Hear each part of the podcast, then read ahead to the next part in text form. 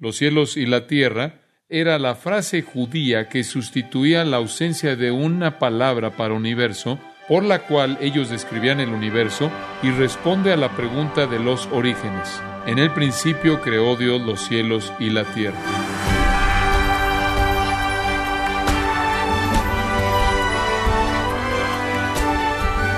Gracias por acompañarnos en su programa Gracias a vosotros con el pastor John MacArthur.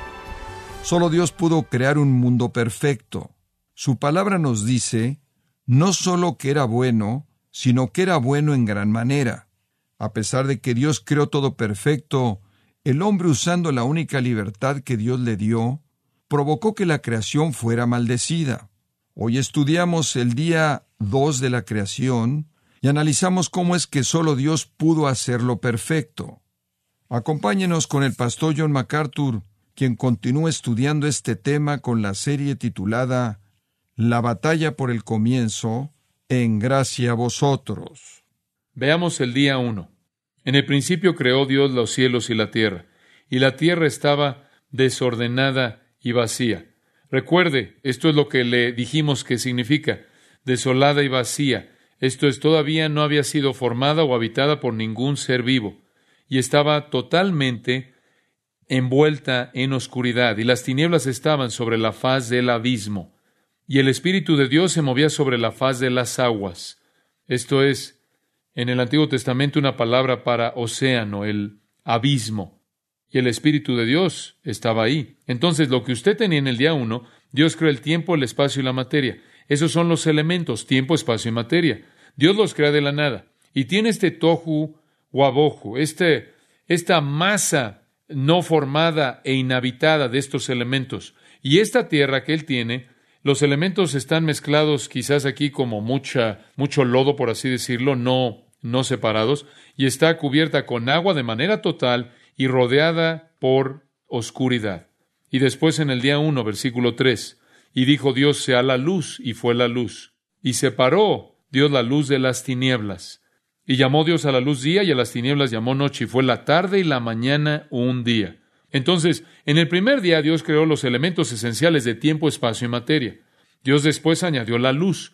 Él fijó el ciclo de luz, oscuridad, en el ciclo continuo permanente de día y noche de 24 horas de días solares. Esa es la razón por la que en el versículo 5 dice que fue la tarde y la mañana un día.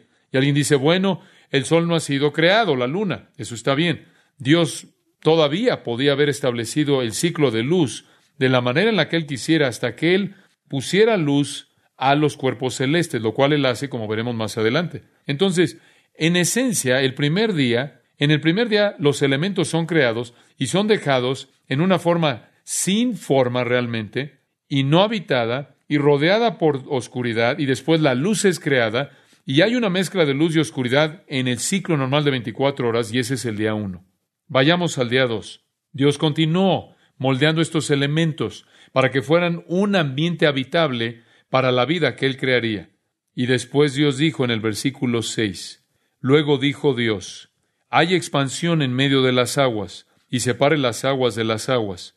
E hizo Dios la expansión, y separó las aguas que estaban debajo de la expansión de las aguas que estaban sobre la expansión. Y fue así. Y llamó Dios a la expansión cielos. Y fue la tarde y la mañana el día segundo. Muy bien, entremos y veamos lo que pasó aquí. Día uno Dios separó la luz de la oscuridad. Día dos Dios separó el cielo de la tierra. A eso se refiere la expansión. Día tres, como veremos, Dios separó el agua de la tierra seca. Entonces, día uno, día dos, día tres, series de separaciones.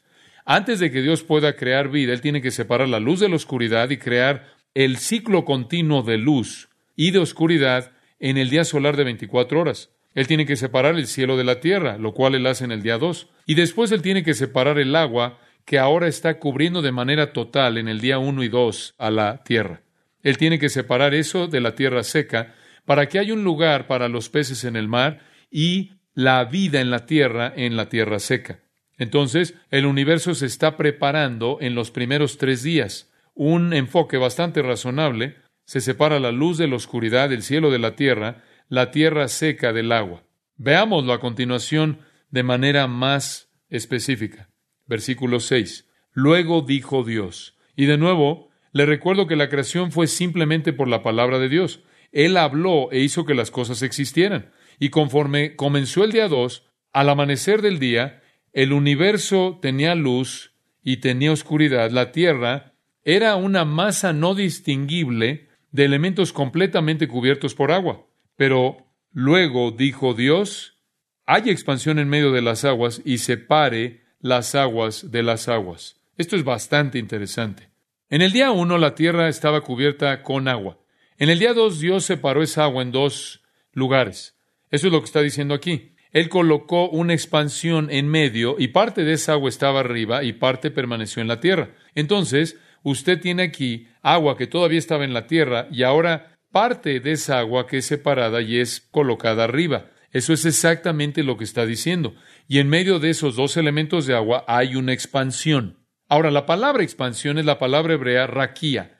Significa, es una palabra interesante, significa expansión. Significa algo que está extendido, algo que es delgado y está extendido. Y buscándolo en el Antiguo Testamento para ver cómo se usaba, en Éxodo 39.3, cuando estaban haciendo las cosas para la adoración de Dios en el tabernáculo, dice que sacaron oro, lo aplanaron y lo esparcieron y lo amartillaron para que fueran hojas de oro. Y usan el mismo verbo como el verbo expansión.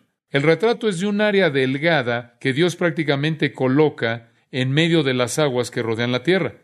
Alrededor de la tierra está esta agua. Y Dios simplemente la corta, por así decirlo, como si tuviera un cuchillo, y la corta alrededor de esa esfera, de la masa indistinguible de elementos de la Tierra, separándola en dos partes. Todavía está la parte que es esférica y el agua que la rodea, pero ahora hay agua que está encima de ella, separada por esta expansión. La expansión tiene la intención de expresar la idea de espacio. Observe el versículo 8. Dios llamó a esta expansión ¿qué? Cielos. Es lo que entendemos como cielo. Es lo que entendemos como el espacio que está arriba de nosotros. El cielo es Shamayim y literalmente significa el, el, cielo o los cielos. Se refiere al universo y el espacio que está arriba de nosotros. Entonces no había cielo, no había espacio como lo conocemos hasta el día segundo y Dios simplemente cortó alrededor de la esfera y colocó o liberó parte de esa agua y la colocó arriba creando entre las aguas arriba, creando así un espacio entre las aguas de abajo y las aguas de arriba. El escritor judío Casuto dice, y cito, a partir de aquí podemos inferir que inmediatamente después de su formación, el firmamento ocupó el lugar establecido por él, por la voluntad de Dios, el cual es la vista de los cielos como lo conocemos. Fin de la cita. Literalmente creó el espacio. De esta manera, Tan pronto como el firmamento fue establecido, continúa Casuto, en medio de la capa de agua comenzó a levantarse, haciéndose un arco como si fuera una bóveda. Fin de la cita. Esto es muy vívido. Dios corta esa agua y después comienza a levantarse y comienza a expanderse hasta que se aleja más y más, creando así en medio de estas dos partes de agua espacio. Y Casuto dice, y cito, en el curso se expande haciéndose un arco como una bóveda, en el curso de su expansión hacia arriba, es levantado al mismo tiempo las aguas de arriba descansando encima de ello. Fin de la cita. Simplemente los coloca arriba. Y vuelvo a citar. Esto marcó un avance considerable al preparar los componentes del universo. Ahora en la parte de arriba está la bóveda del cielo, rodeada por las aguas superiores, y abajo se extiende la expansión de aguas inferiores, esto es las aguas del enorme mar que todavía cubren la materia que todavía no ha sido diferenciado, distinguida en la tierra. El universo, escribe él, está comenzando a tomar forma. Fin de la cita. Ahora este es un relato bastante razonable escrito por Moisés. Si usted regresa a la literatura antigua, lee algunas leyendas que se desarrollaron en la mitología mesopotámica que son algo interesantes de comparar con esto. Historias paganas, hay muchas de ellas, que se presentaron para tratar de explicar la creación. Ninguna de ellas explica la evolución. Por ejemplo, las leyendas de Mesopotamia dicen que después de que el dios Marduk, y por cierto, pueden nombrarlo de muchas maneras diferentes dependiendo a qué nación pertenece usted o qué versión quiere, pero el dios Marduk había expulsado a Tiamot, la diosa de el océano del mundo, presentada como un monstruo grande y poderoso del mar, como también los otros monstruos y monstruosidades que ella había creado para ayudarle en su combate. Y después de que él había herido a su enemigo mortal con sus armas, él lo que hizo es que cortó el cadáver de ella horizontalmente y la dividió en dos mitades, las cuales estaban colocadas una encima de la otra, y de la parte de arriba formó un cielo y de la parte de abajo él formó la tierra, lo cual incluye el mar. Y puede leer la historia entera en el relato babilónico de la creación.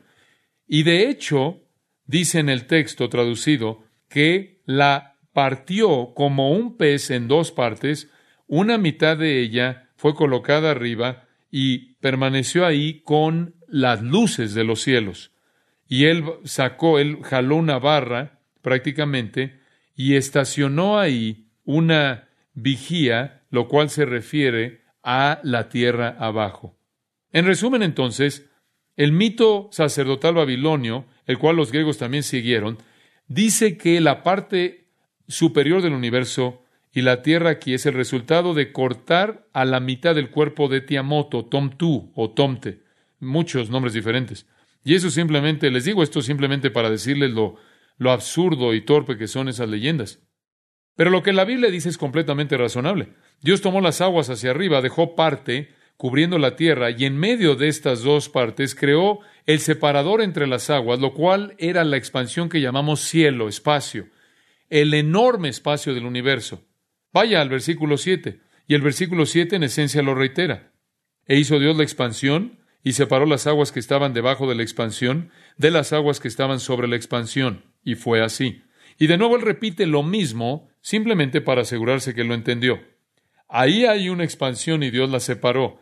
Las aguas subieron, parte de las aguas se quedaron abajo, y Él creó el espacio en medio de estas dos partes.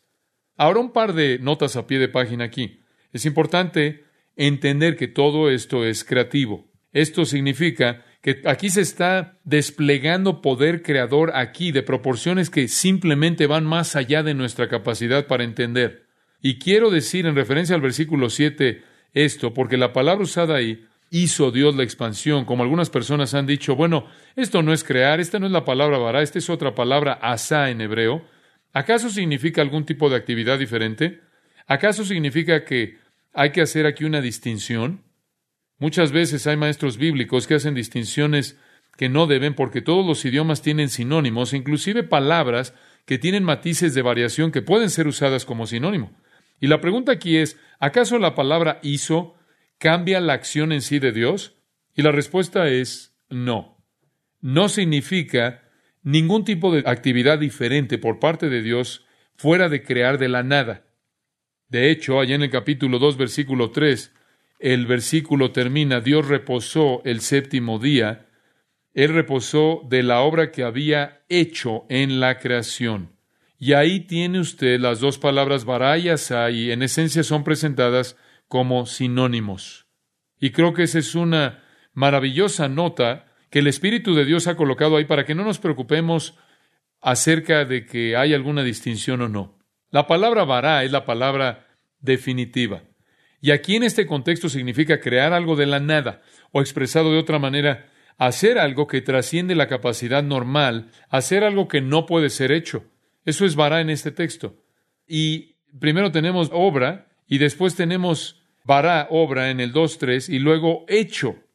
Hecho es simplemente un sinónimo para usar otra palabra refiriéndose a lo mismo. Ahora, vará puede ser usada simplemente para algo normal. Es usada en Isaías 54.16. He aquí que yo hice al herrero que sopla las ascuas en el fuego y que saca la herramienta. 57.19 de Isaías dice, produciré fruto de labios. Esas cosas son más normales. No necesariamente hablan del mismo poder de creación mostrado en Génesis. Entonces, vará no siempre significa crear en el sentido de creación ex nihilo de fiat divino, pero en este contexto eso es distintivamente lo que significa. Y la palabra hizo es simplemente otra palabra para afirmar lo mismo. Podríamos decir que es un sinónimo. Y por cierto, en Éxodo, para ustedes eruditos, Éxodo 34, 10, Asa es usada como sinónimo para vara en Éxodo 34:10. Entonces, las veo usadas de manera sinónima. Podríamos decirlo de esta manera. En el contexto de Génesis, esta palabra asa es usada para especificar el tipo de vara, el tipo de creación de la cual el versículo habla. Dios está creando y en esta creación Él hace algo que nunca había existido. Pero en el crear, Él está creando, pero en el crear, como el versículo 1 indica, el panorama general, Él está haciendo cosas expresadas por el uso de la otra palabra. Entonces, en el versículo 7 Él hizo la expansión. Todavía era creación, pero era un componente de la creación. Era el hacer algo que nunca antes había existido. La separación del agua arriba del cielo y abajo ha llevado a muchas discusiones, muchas. La pregunta es, ¿qué es esta agua? Y usted sabe, tengo que confesarle, no sé, no sé. Podría ser que al final del espacio infinito hay agua. Sabemos que hay agua en el aire, que conocemos, sentimos la lluvia. Podría haber otra característica de la cual no sabemos, por ejemplo, al final de la esfera ilimitada del espacio celestial, no lo sé. Hay muchos que creen que en esta creación fue creada alrededor de la Tierra una bóveda de agua. Esta es la posición de Whitcomb y Morris, que las aguas arriba de la expansión, las aguas sobre el cielo, eran como un vapor que simplemente rodeaba la Tierra entera y creaba una especie de ambiente como de un invernadero. Y ellos sugieren, esta es la razón por la que los animales vivían tanto y las plantas vivían tanto. Tenía usted animales viviendo lo suficientemente tiempo como para volverse dinosaurios. Tenía gente viviendo lo suficientemente tiempo como para volverse Matusalén, novecientos y tantos años de edad, porque eran protegidos de la luz ultravioleta debido a esta cubierta de agua. Y después en el diluvio, esa cubierta se rompió y ahogó la tierra junto con el cataclismo tectónico que ocurrió debajo de la Tierra, que rompió los elementos básicos de la Tierra y creó el primer ambiente postdiluviano. Pero no podemos saber con toda seguridad. Se han hecho sugerencias de que este vapor era una cubierta de vapor de agua sobre la Tierra, pero no hay nada aquí acerca de eso. Entonces, no podemos ser dogmáticos en este punto. Parece que es una explicación razonable y la sugerencia se ha hecho de que el vapor de agua tiene la capacidad de transmitir la radiación solar entrante y retenerla y dispersar gran parte de la radiación reflejada de la superficie de la Tierra. Entonces, serviría como un invernadero global, manteniendo temperaturas uniformemente agradables, cálidas alrededor del mundo. Dicen que así habrían habido temperaturas casi uniformes, y que los grandes movimientos masivos de aire habrían sido inhibidos, las tormentas de viento serían desconocidas.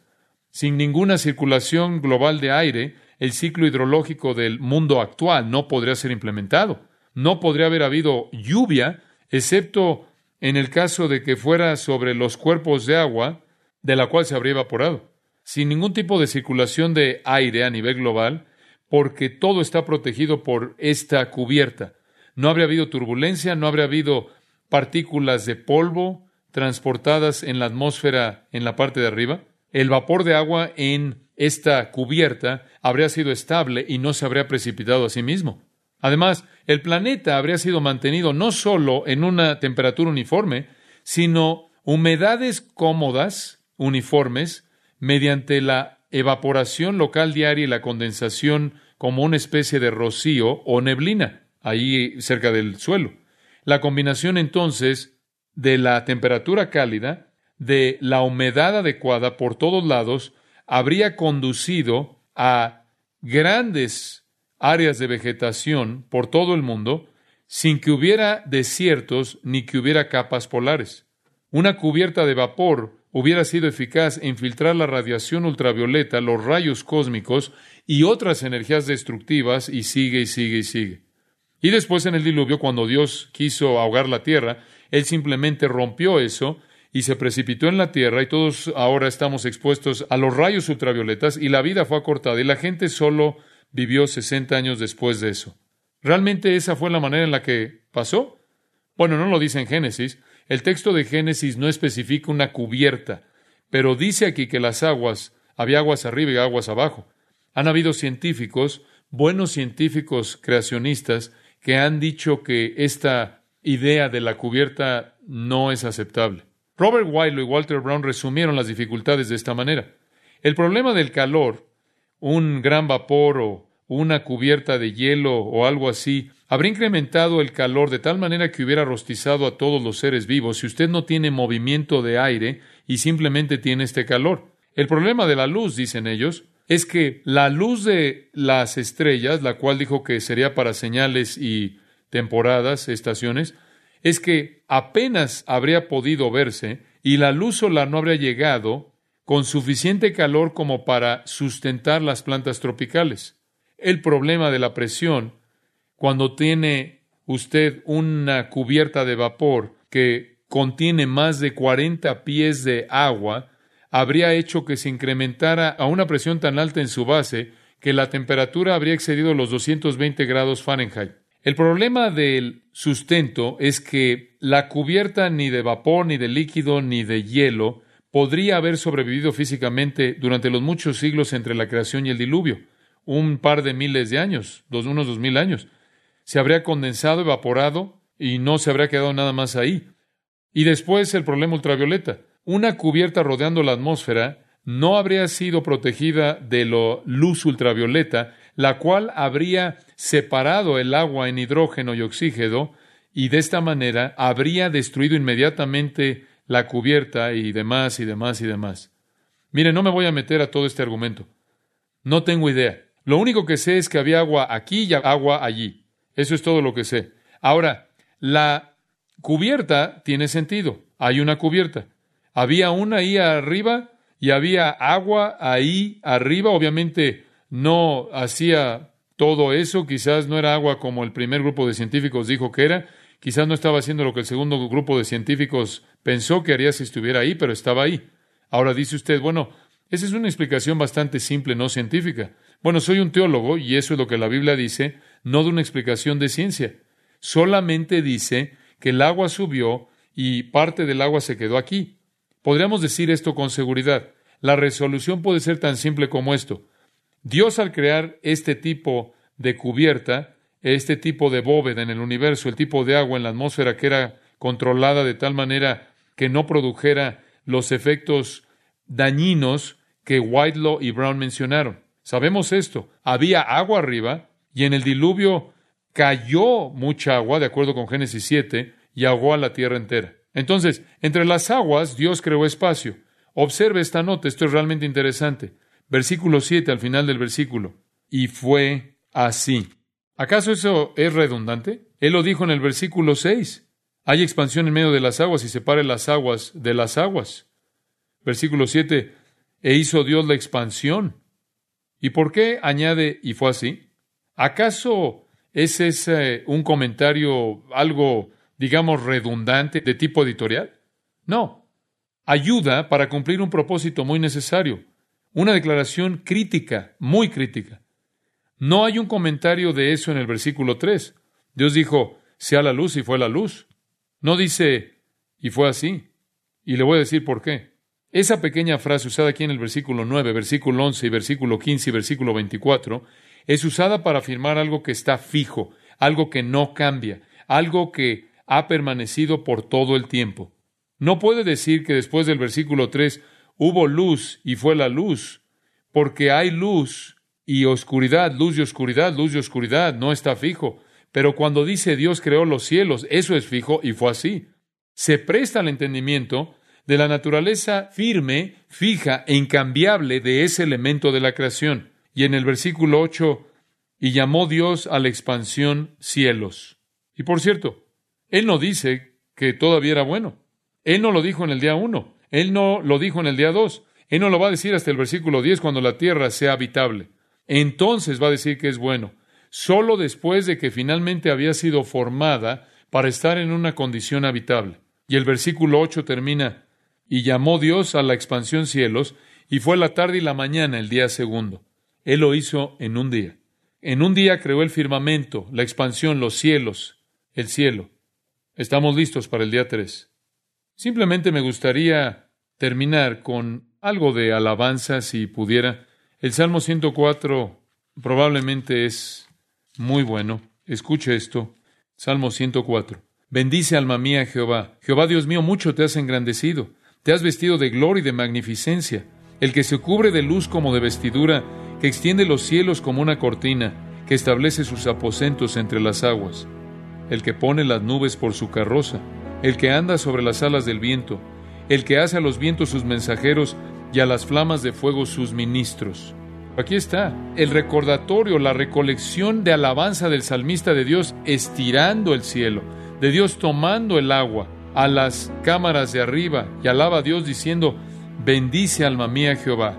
Y en el versículo 5 dice, Él fundó la tierra sobre sus cimientos, no será jamás removida. Con el abismo como con vestido la cubriste.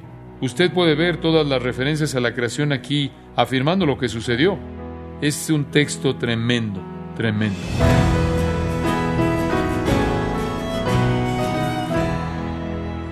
La perfección de Dios se manifiesta en su creación, pero tristemente su creación sufre a causa del pecado. Sin embargo, todo esto acabará en su tiempo debido al plan de redención que Él mismo diseñó para que regresemos al estado en el que Él nos creó. Esto es amor hacia sus criaturas. Hemos estado escuchando al pastor John MacArthur en la serie La batalla por el comienzo, en gracia a vosotros. Estimado oyente, permítame compartirle esta carta que nos envió Javier Moreno y dice lo siguiente. Agradecemos su programa. Yo y mi esposa estamos muy agradecidos por sus enseñanzas bíblicas, la cual es de mucha bendición para nuestra vida.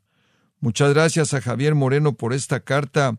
Es corta, sí, pero muestra de manera muy clara lo que Dios hace en su corazón. Y también nos alienta a ver cómo Dios está obrando, en este caso, en Javier y en su esposa, a través de lo que aquí hacemos, a través de llevar la palabra de Dios en gracia a vosotros. Si tiene alguna pregunta o desea conocer más de nuestro ministerio, como son todos los libros del pastor John MacArthur en español, o los sermones en CD, que también usted puede adquirir, escríbanos y por favor mencione la estación de radio por medio de la cual usted nos escucha en gracia a vosotros. Es importante conocer no solo el país y ciudad de donde usted nos escucha, sino también la radio. Para quienes contactan nuestro ministerio por primera vez, pueden solicitar una copia del mensaje de promoción sin costo alguno, un mensaje por oyente únicamente. Si usted vive en los Estados Unidos o Puerto Rico, escríbanos a Gracia Vosotros, P.O. Box 4000, Panorama City, California 91412. O puede escribirnos a través del siguiente correo electrónico radio arroba bueno, en nombre del pastor John MacArthur y nuestro editor Rodrigo Ávila y del personal de este organismo, le damos las gracias por su tiempo y sintonía, invitándole a que nos acompañe en la próxima edición y juntos continuar desatando la verdad de Dios un versículo a la vez, aquí en Gracia a Vosotros.